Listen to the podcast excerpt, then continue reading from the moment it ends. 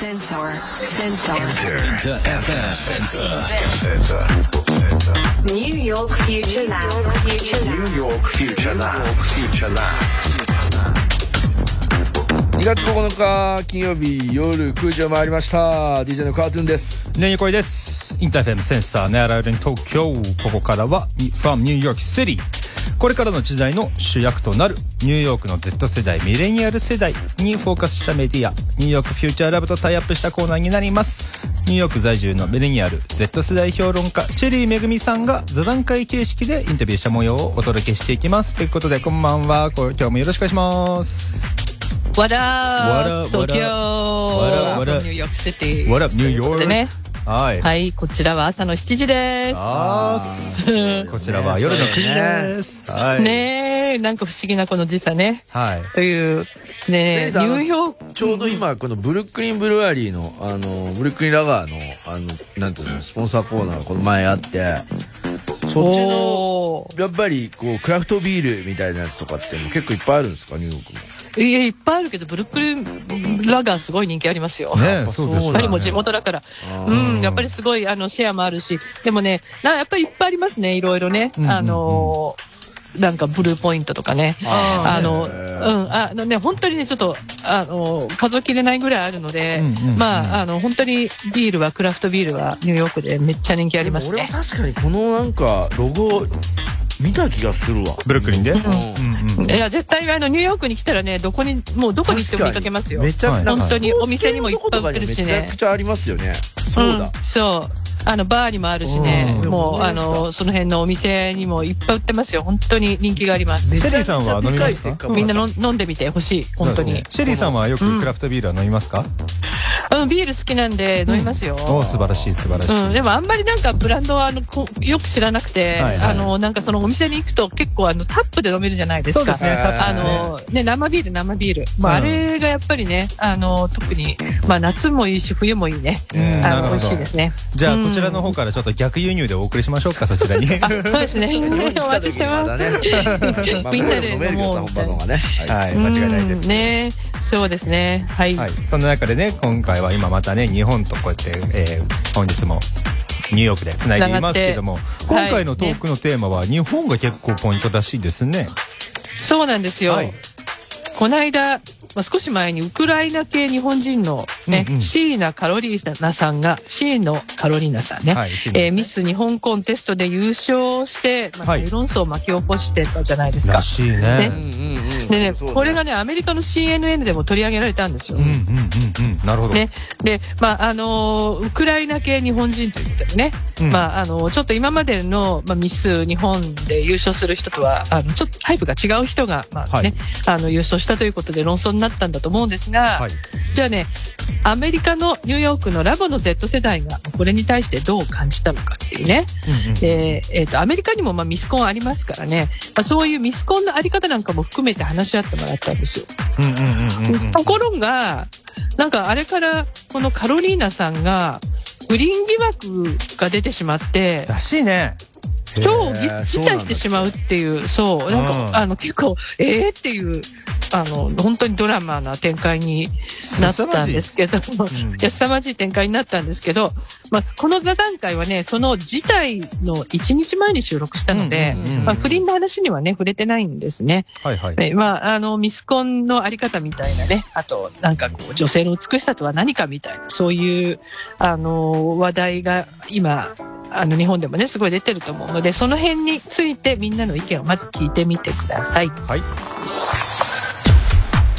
I can see how and why this is very controversial. I'm reading the article, and um, everything she said just makes so much more sense. Like, she wants to show herself and prove why she is part of the Japanese, and she's a citizen of the Japan. But at the same time, like she doesn't really have um, any Japanese blood in her, and she doesn't have any like Japanese feature. なぜこれが論争になるかわかるな。記事を読んでると、まず彼女が言ってることは理にかなってる。自分が日本人であることを証明したい。もちろん法的には日本人だからこれは間違ってないよね。でも同時に彼女は日本人の血を引いてないし、顔に日本人的な特徴もない。I think it really depends on this um, competition. if it's looking for the best woman, like the best looking woman in Japan, then obviously she has the right to participate. But if they're looking for to see which woman in Japan with Japanese heritage is the best looking, then that's kind of like a different story. つまりこのコンテストがどういう基準で女性を選んでるのかということが重要なんじゃないかな もしも日本で最も美しい女性を探しているなら明らかに彼女は参加する権利があるでも日本人の血を引く女性の中で誰が最も美しいかというコンテストならまた違う話になるよね agree that she should be able to participate, I think. Like, the contest isn't Miss Japanese, it's like Miss Japan. She's naturalized to be Japanese. 彼女は参加する権利あるんじゃないだってこのコンテストはミス・ジャパニーズではなくミス・ジャパンだから彼女は日本に帰化してる日本人だからね I think if the contest wanted to really focus on like Japanese girls, they should have stated clearly in their terms, uh, must be of Japanese ethnicity.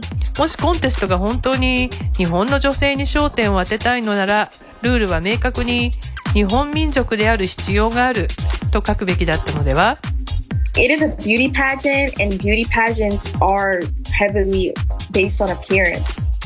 A big part of being Japanese is looking the part because it's not like America or Europe where you can pretty much look any way, but you're still considered American.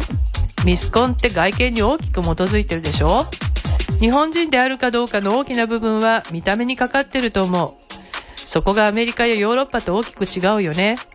アメリカではどんな外見でもアメリカ人とみなされるから、I do get the idea that like Japan is an extremely homogenous and like united country. 確かに日本って民族的にとても均質で統一された国だからね。So it's like it's it's a little difficult just because in this case it is Japan. And her beauty wouldn't be considered Japanese, it would be considered like European. Yeah. I think that's why I can see why there's backlash. It's like Yeah. the contest is based on Japanese beauty. She, like a lot of Japanese people would see that and be like, that's not really representing to me what Japanese beauty is. That would represent more European. だからちょっと難しいのは日本だからだよね。そして彼女の美しさはそれが日本人のものと考えられるべきか ヨーロッパ人として考えられるべきかで論争が起きるんだと思う。多くの日本人は彼女を見て私が考える本当の日本の美しさを代表してないむしろヨーロッパ的なものを代表してると感じる可能性はあるよね。なるほど。こんな論争が起きているわけでございますけども、え、ちょっと俺、まず第一なね、うんうんあの、大きい絵として、えー質問が思うのは、この論争を言ってるのは絶対、一体誰なんっていう、反対意見言ってるのは誰なんっていうところが結構大きいポイントだと思うんですよ。まあでも俺は X とか Twitter 上みたいな感じです。うん。日本人の方も海外の方もみんなそれぞれの中でそういった反対意見を言ってる方がいるってことだよね、多分それは。うん。まあ、日本で、やっぱり、あの、日本で起きたことだから、日本での、うんうんこういう論争が一番大きいんじゃないかな。うんあの、そういうことが論争になってますよっていうのが CNN の。まあ、記事だったわけですよ。なるほど、なるほど。ね、うんだから、まあ、あの、ラジオで聞いてる皆さんも結構これ話題になったからご存知なんじゃないかと思うんだけど、ちょっとね、はいはいその辺の皆さんの意見も、うんあの、聞きたいななんて、今思いながらねハッシュ。タグ S が好きなのでつぶやいていただきたいな。まあ別にその自分が思うことをそのままね、つぶやいていただきたいなって。そうです俺でもこれうんごめんなさい。不倫は知らなかったです。それも知らなかった、俺も。不倫騒動知らなかった。だけど、あのー全然いいんじゃね？って思ったよね。そういう風に日え、本もっ。ていうか、俺結構もう確信ついちゃっていい？ここの部分、うんあのさ、サッカーとかでもさ、サントスさんが帰化してさ、日本代表とか入ってるわけじゃない。こういうのって今までスポーツの世界では当たり前だったわけじゃない。なんでここでいきなりダメなの？って俺思っちゃうんですよね。だから、ねだから、なんで、だ、ダメっていうかね、うん。あの、ダメっていうよりは、うんみんなやっぱりちょっとクエスチョンマークが発生したわけよ。っていうのは、サッカーだったら、ほら、サッカーの実力でうん、やっぱりある人がね、あの、来て、帰化して、それで活躍したらみんな嬉しいわけじゃん、日本。人として。うん。でも、やっぱり、ビューティーコンテストだから。ミス日本っていうのは、うんだからやっぱ見かけだから、見かけが今までの日本人と全然違う人が、そうですねね、来て、で、優勝したから、みんな、えーってびっくりしたし、これってどうなのって思ったわけじゃん。だからやっぱり、そうあの、なんていうの、基準が違うっていうか、まあ、見かけだけになっちゃうと、すごくこう、違ってくるんじゃないかなと。で、あん。うん。何何？あのさどうぞどうぞ。まあ、まずうん。あと、ノエ君が言ったね、ミスジャパンじゃなくて、ミスジャパニーズだったらそうだと思いますっていう一言。それはね、すごい的を得てるなと思ったんですよ。これがミスジャパンじゃなくてミスジャパニーズっていう方だったら、その日本人のその見た目の方々、その国籍とじゃなくて、そのエテネシティ、その元々の部分を持ってる方だけのコンテストであれば、それはわかりますっていう話なんだけども、やっぱその、もちろんそのミスジャパンを今回やった、えー審査員の方たちも、そこだけじゃないはずなんですよ。その判定基準っていうのは。うんうんそのね、見てくれだけじゃないのがミスコンテストだから、今この世の中では。その、それぞれの内面の美しさも見るわけであって。だからそことは俺はあまりなんか、俺が逆にこれでクエスチョンなんですよね。なんでこういう風に今なってるのかっていうところが。まあ、まあ、それがね、あの、いろんなクエスチョンがあって論争になるわけそうだねさ。ね、あの、まあ、あの、いろんな考え方があって私はいいと思うんだけど、うんうんでもこれ、あの、ちょっとね、今ポイントを少し、あの、はいなんていうの、シフトしてみて、まあ、なんでこう、アメリカから見るとね、やっぱり、うんうんあの、全然こう違って見える。なんで見えるかっていうと、こう、日本っていうのは、やっぱり、さっきも言ったけど、日本民族って話が出たけど、うん日本の民族が98%なわけよ。そうですね。まあ。圧倒的なマジョリティなわけよ。うんだからやっぱり日本人っていうことと見かけってすごく強くつながってるんだと思うのねそ。うね。もうどうしてもそうやっぱり感じてしまうわけよ。もう人間だから。はいだけど、アメリカに、あの、レン君もアメリカに住んでたことがあるからわかると思うけど、アメリカっていうのは本当にダイバーシティの国で、ね。6割がヨーロッパ系の白人なわけね。うんで、2割近くがもうヒスパニックっていうカリブとか南米から来たあの移民の、まあ、子孫たちなんですよ。うんで、あとは12%がアフリカンアメリカン。で、6%が私たちみたいなアジア系。だから、もうこれだけいろんな人がいると、もうどんな顔でも肌の色でも、もうみんなアメリカ人なのね。そうですよねもうこれが当たり前なんですよ。だから、やっぱりそういう人、そういうところに住んでる、うんあの、今日のね、話、Z 世代なんかから見ると、やっぱり、あの、日本っていうのはアメリカとすごく違うから、まあこういうふうに、あの、感じるんじゃないかな、みたいなこう意見になってくるのね。うん。で、まあ日本っていうのも、今ほら移民とか外国人が少しずつ増えてるでしょ、はいで、少しずつまあ多様化してる中で、これカロリーナさんみたいに、やっぱり私日本人ですとね、国籍は。はいだけど、多分いろんな意味で、こう、なかなか日本人って見てもらえないんだと思うのね。そうね。あのね、あの、やっぱり、あれ外国人でしょみたいに、あの、ん別に悪意はないけど、まあ悪意はなくてもマイクロアグレッションっていうのもあるけど、で、そういうふうに言われてる中で、やっぱり私も日本人です、ちゃんとっていう、やっぱそういうことが言いたかったんじゃないかっていうね。そうですね。あの、うん、そういう、まあ、ことだと思うんですよ。あの、そこで言うとさ、あれなんじゃないの、うんこの、例えば、まあ、これが、あの、大会名が、ちょっと僕が今、あの、知識、知識があれなんで、あの、分かりきってないんだけど、例えば、ミスインターナショナルと呼ばれる大会の中で、これはインターナショナルコンペティションなわけじゃないですか。その中で、日本代表、何代表、その代表しているだけであって、そこの、なんていうのかな、そこが大切な部分ではないと俺は思っちゃうんですよ、やっぱり。そのどただ単にそこを代表してそこの人から来てる。でインターナショナルイコールそのみんながなんていうのかな一つの大きなこの世界の中でのミスコンなわけであってその中で選ばれてる人間だからそれは別にいいのかなっていうふうに俺は捉えちゃいます。うん。うんなるほどね。うん。あの、まあ、その人の良さとか、ねうん美しさとか、内面とか外面の美しさが、あの、一人一人のものとして、うん。あの、なんていうの？コンペティションうん。あの、競合するっていう、そういう意味でしょ？そうで、その中で、その、どの国から来たかどうかっていうのはあんまり、あの、関係ないっていう考え方だよあ、ねそう。いうことで、でも SS897 ね。結構みんなつぶやいていただいてまして、バナナモンさんは知っているけど、自分の周りは誰も問題視してないよということで、優勝するだけの努力も相当してると思うし、まあこれは不倫とかのことかな、そのそこまで別にってことなのかもしれないですね。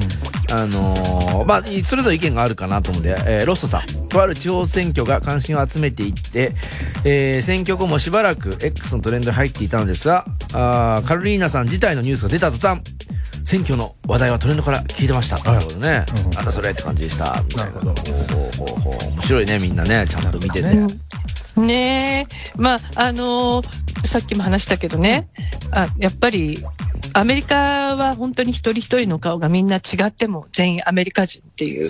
国なわけでね、もうダイバーシティの国だから、まあ、そういう国から見るとね、じゃあ日本のミスコン自体がどう見えてるのか、はいそれからアメリカのミスコンと何か違うのかみたいな、ちょっとその辺を聞いてみてください。I think it's not so much the difference in beauty pageants, more the difference in the country's dynamic where the US is a country made up of immigrants and yeah, like the first people to come here were maybe white. But that's about it. After that, like the US of like modern US and in recent history, it's all like immigrants and there's so many different kinds of people. Whereas Japan, it has a long history going back into like ancient times of just being completely Japanese, I think. So that's just a completely different dynamic and it's smaller. 日米のミスコンの違いは美の思考の違いというよりもむしろ国のダイナミクスの違いだと思う。アメリカは移民の国で最初にここに来た人たちは白人だったかもしれないけどそれでおしまいではないからね。その後移民がどんどん入ってきて今は本当に多様な人々で構成されている。一方で日本は古代から完全に日本人の国という歴史があるよね。これは全く違うダイナミクスだと思う国のサイズも小さいし it's obviously like you're judging someone's looks, you're judging how they. It's mostly based on looks. Like they do talent, they do like humanitarian things like that.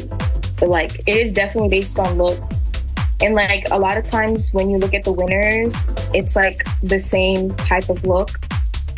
And like like body wise, like face and like hair texture, you see a lot of the same type of people. Like it's very diverse in the U.S.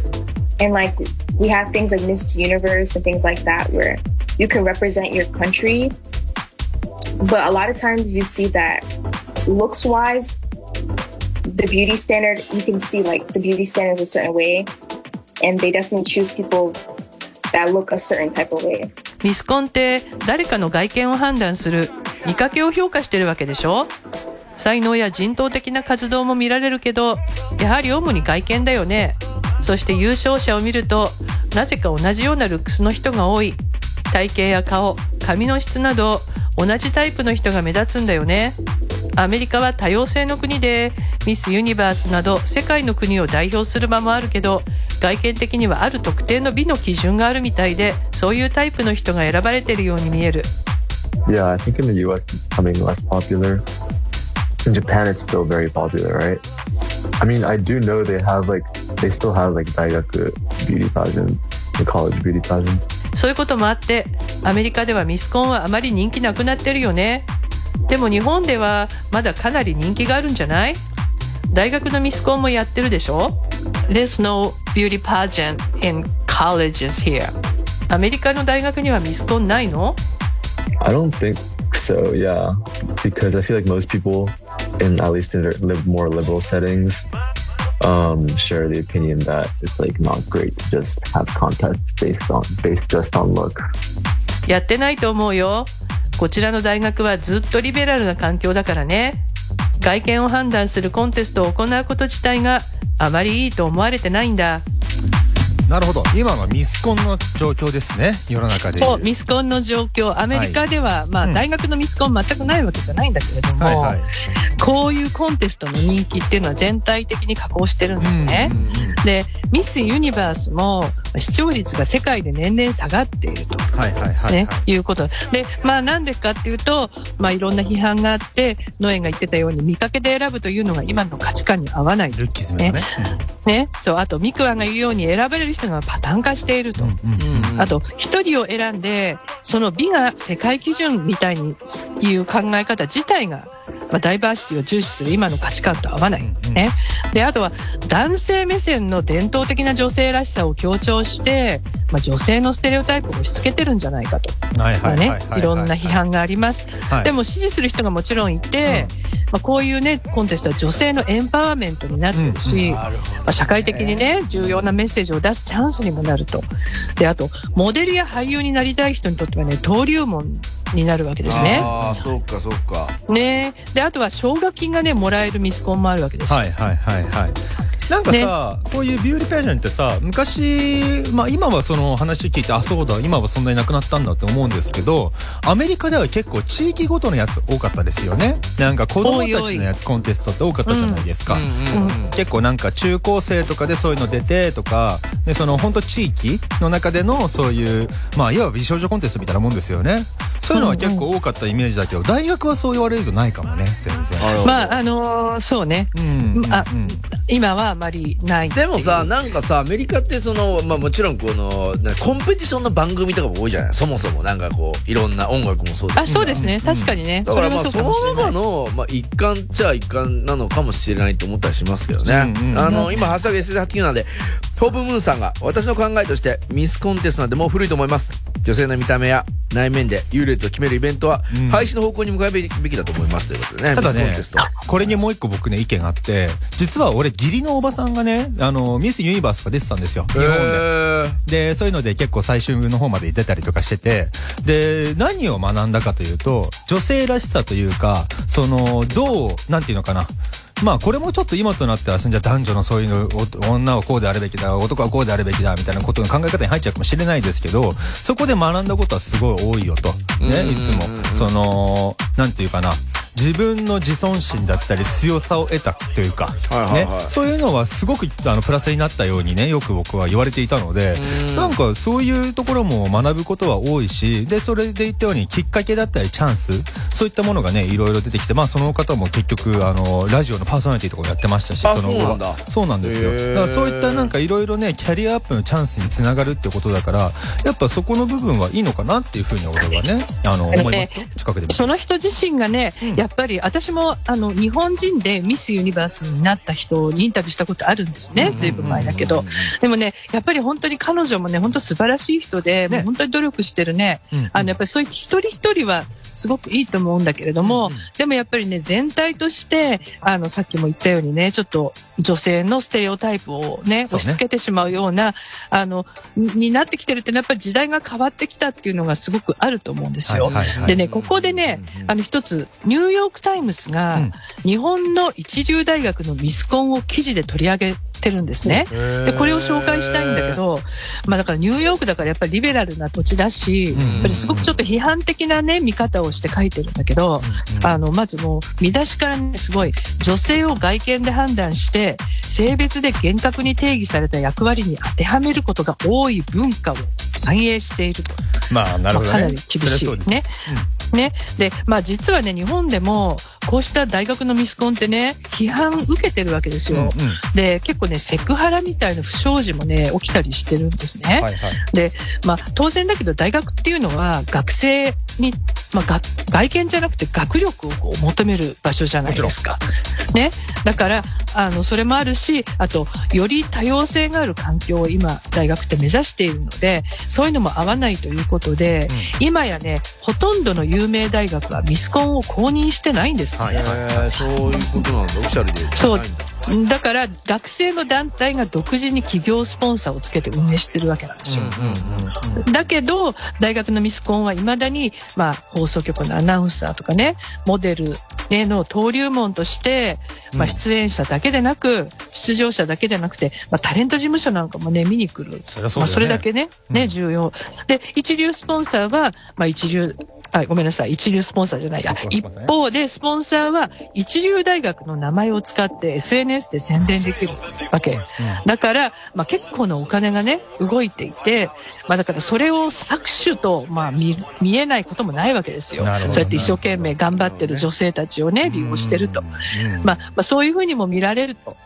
まあ、そういうね、批判の声もあると。なるほどですね。まあ、いろいろいろんね。な側面で成り立っちゃってるからね、そこはこう、か、か、一個だけの側面で批判したりとか、そういえばさ最近ジュノンボーイコンテストとか話聞かないよね。って思っちゃったっすね、そういえばそ。うそう、あんまななくなってきてはいると思うねなくなってきてはいるんだろうとで思う。でもそれで生まれたいろんな人々がいるわけじゃないですか、世の中には。で、それをやっぱ出る人たちって自分たちから志願して出るわけだから、まあいいのかなって俺はまだ結局思っちゃったっすね。うん。だからまあ、いろんな見方がね、あっていいと思うし、ね、ない方がいいと思う人は、ない方がいい,、いいっていう、まあ、あの、うんこう、やっぱ全体の流れから言うと、やっぱり減っていくのかなってまあいうね減ってく。は減ってくわな、うんそれは。うん気はするけどねでも別にあってもいいんじゃないと思うし、そこはなんかこう、それぞれのその必要なものっていうのがあるからさ、それでいいのかなというふうにも思う。まあ本当にあのステレオタイプのね押し付けとか、うんあのね何かこう搾取みたいになってしまうのは本当に良くないので、はい。まあその辺をねちゃんとしてもらいたいなっていうのはすごくありますけどね。はい。あのうん、あのやっぱり本当にそういうものがあるためにね、あのやっぱり見かけみたいなもので判断されてね、あの辛い人たちもまあ世の中にはいっぱいいるので、間まあ、違いろんなことがあるっていうことをね、うん。あのまあ、考え合わせてっていうことなんだけど、まあ考えるきっかけになってればいいかなと。ミスコンをね、話って、私もこんな話すると思わなかったんですけども、もう本当にね、いろんな考え方が、あのうん。本当時代が変わってるっていうのもあるしね、まあ本当、このミスコン一つでこんなに、あのね、いいるかなろんな話ができるんだなって、まあね、考えるきっかけになるんだな。興味深いですね。いやー本シェリーさん当に今週もありがとうございました。はい、すいません。ありがとうございました。いろいろまたお話ししていただきたいなと思います。はい。ありがとうございます。来週もよろしくお願いします。Thank you. Thank you. はい、ということで、えー本日もレニョコありがとうございました。レニョコありがとうありがとうございました。はい、来週もですね、いろいろとトークしていきたいと思います。来週のあの、クッキーさんのコーナーも楽しみにしてくださいね、皆さん。ぜひです、ぜひです。では、ありがとうございました。Sensor. Sensor. New York Future Lab. Future Lab. New York Future Lab. Future Lab.